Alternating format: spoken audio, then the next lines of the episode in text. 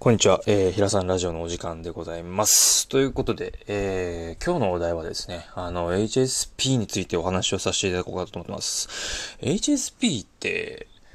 皆さんご存知ですかね？あの、僕も数年前ですね、まあ、あの、HSP と言葉を知ったのは、聞いたことがあったっていうのは、初めて聞いたのは、何年前だろうな？具体的にはわかんないけど、まあ、大体3年ぐらい前かな。その言葉自体を知ったのは。で、実際に自分がその HSP だということを本当に本質的に理解したのって、ここ1ヶ月ぐらいなんですよ。まあ、あることがきっかけでっていうのはね、あの、昨日も話させていただいたんですけど、あの、HSP の特徴として、簡単に説明すると、人より受ける情報とか、見る情報とか感じるものっていうのが多いっていう傾向があるんですよ。で、HSP っていうのは、あの、 Highly Sensitive Person の略なんですよ。その頭文字を取って HSP と言われるんですけど、まあ言ったら、まあ、わかりやすく本当に簡潔に言うのであれば、まあ繊細さんってよくは言ってるんですけど、なんかいろんなことを感じ取ったり、情報を見たり聞いたり触れたりするものが人よりも多いんですよ。で、5人に1人は HSP だって日本で言われていて、あの、1996年にはアメリカの博士が、心理学者が、あの、HSP というものを発見したんで、まだ20年ぐらいなんですよ。ここ19年、そうね、20年ぐらいですね。なので、未だに多分ご存知の方は、あ、でも、本がね、結構出版されてたりとかして、結構ランキングに入ってるから、まあ、聞いたことあるよとか、見たことあるよっていう人はいるかもしれないですけど、具体的に、じゃあ日常的に HSP さんってどういう、あの、日常を送ってるかっていうと、僕本人がわかるんですけど、まあ、例えば一番わかりやすいところで言えば、まあ、まあ、HSP さんの特徴もう一個言ってからのわかりやすいと思うんでお話しさせていただくと、なんかこう、まあ、着てるものであったりとか、あとは物音であったり、あとは食べてるものとか、うん、あとは、何でしょうね、人の気持ちとか、機嫌とか、空気感が分かっちゃうんですよ。うん。で、僕の癖としては、も大きい音が鳴るとびっくりするんですよ、人一倍。ビビりぐらいな感じで。まあ、周りから見たら、あ、驚くぐらい、なんか驚くのがこう、なんかこう、なんつうのかな。うん、反応速度が速いのかなとか、ビビりなんかなぐらいで思うんですけど、特徴がいろいろあって、例えばなんかこう、添加物が多いものを食べたら舌ピリピリする人であったりとか、それアレルギーもあるかもしれないけど、そういうのがあったりとか、あとはこう、人が気づかないとこ気づいたりとか、うん、あとは例えば会社の上司が機嫌悪かったりすると言いたいこと言えなかったりとか、ご機嫌取りに行っちゃったりとか、うん、あとはなんだろうな、仕事で、うん、自分が任せられたことを完璧にしなきゃいけない。で、上司は例えば、これぐらいのことをこれぐらいでやってくれって言ったんだけど、HSP さんの特徴としてはやっぱり完璧主義者が多くって、うん、なんていうのかな、こう細かいところまで気がつく分、これも荒れちゃったりして、あのー、なんていうのかな。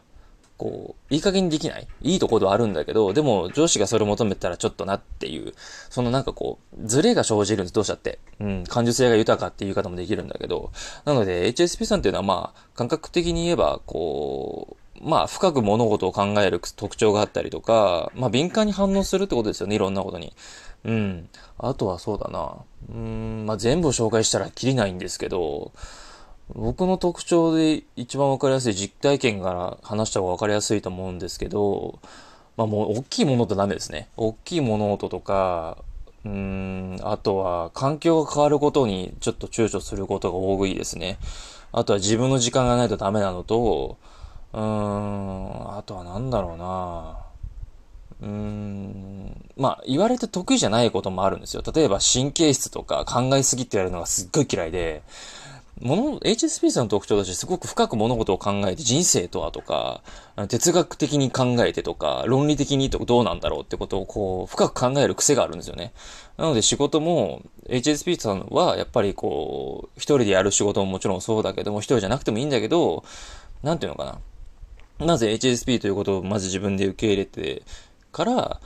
自分がどういうところを求めてるかっていうことを純粋にやりたいようにやるっていうのが一番心地よい生き方だと思うんですよね。人の香りを伺ったりってのはもちろん HSP さんじゃなくても嫌だけど、HSP さんは特になんかこう、なんていうのかな。やっぱ繊細さんっていうだけであって受ける情報が多いんで、やっぱり、まあこれ言ったら分かりやすいかな、違いが。うん。その HSP さんじゃない方と HSP の、その大きな差っていうのが、楽しいことを、例えばやるじゃないですか。例えば夏、まあ今年はちょっとコロナがあって難しいかもしれないけど、まあ例年の普通の夏場で言ったら花火大会に行くとか、あとはなんか海に行って泳ぐとか、うん、なんかいっぱいあるじゃないですか。なんか遊園地行くとか、何でもいいんですけど、夏のレジャーなんか釣りに行くとかでもいいし、なんかサーフィンするでもいいんだけど、なんかとりあえずイベントごとじゃないですか、夏って。で、それでめちゃくちゃ楽しいんだと。すっごいいい時間を過ごしたと。でも、疲れちゃうんですよ。わかるかな？その、一般的に言われてる疲れと違うんですよ。情報が多くてすっごいアクティビティでわーってやるんだけど、まあ、外交的な一般の方もいるんだけど、HSP の外交と内交っていうのもあって、普段内向的な人が結構、ちょっとやってみようかなと思って、楽しいなと思ってできたとするじゃないですか。そしたらすごく疲労が溜まるんですよ。で、一日何もしない日が欲しいって思ったりするっていう傾向があったりするので、まそこが大きな違いだったりするのかなと思う。まあ他にもいろいろあるんですけど、HPC さんの特徴は、やっぱりこう、なんですかね。うーん。いろんなことに気づいちゃう分、気疲れが多いというか、うん、疲れやすいです。なので、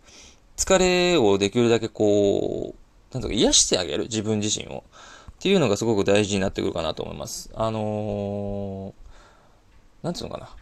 人といるのが好きな外交的な HSP さんもいるんだけど、その HSP、その外交的な HSP さんも結構、なんだろう、一人になる時間が必要だったりとかっていう、こう、なんかこうバランスを取るのがとても重要になってくるっていう性質があって、人一倍必要になってくるっていうのがあるんですよね。なので、自分が自分のことを表現できる場所っていうのがすごく大事になってきてて、それも自分を大事にしつつ、うーん、なんか無理しないような環境を整える必要もあるし、人付き合いももちろんそうだし、なんかほっと落ち着ける場所、空間、うん、あとはなんか物例えば僕で言ったアロマとか、あとはなんだろうな、うーん、なんか家の中でできることでもいいし、机の周りとか、今僕結構本とか好きなんで、あとサプリメントとか、あとはなんだろうな、うーん、なんだろうな、プロテインとか、僕結構筋トレするからそういうのも取ってるんですけど、そういう好きなもの、ハンドジェルとかもいい香りがするものであったり、うーん、好きなものにできるだけ囲まれるような生活というか、やりたいことやれるような環境っていうのがすごく大事になってくるっていうのは特徴かな。まあそれは一般の方もそうかもしれないけど、特に HB さんはなんか SSP さんはそういうのが必要になってくるんじゃないかなと思います。なので、まあ簡単に言えば HSP さんはやっぱりそういう特徴がありますよっていうことです。はい。そんな感じで、えー、今日はさらっと終わりにしたいと思ってっております。それではまたお会いしましょう。さよなら。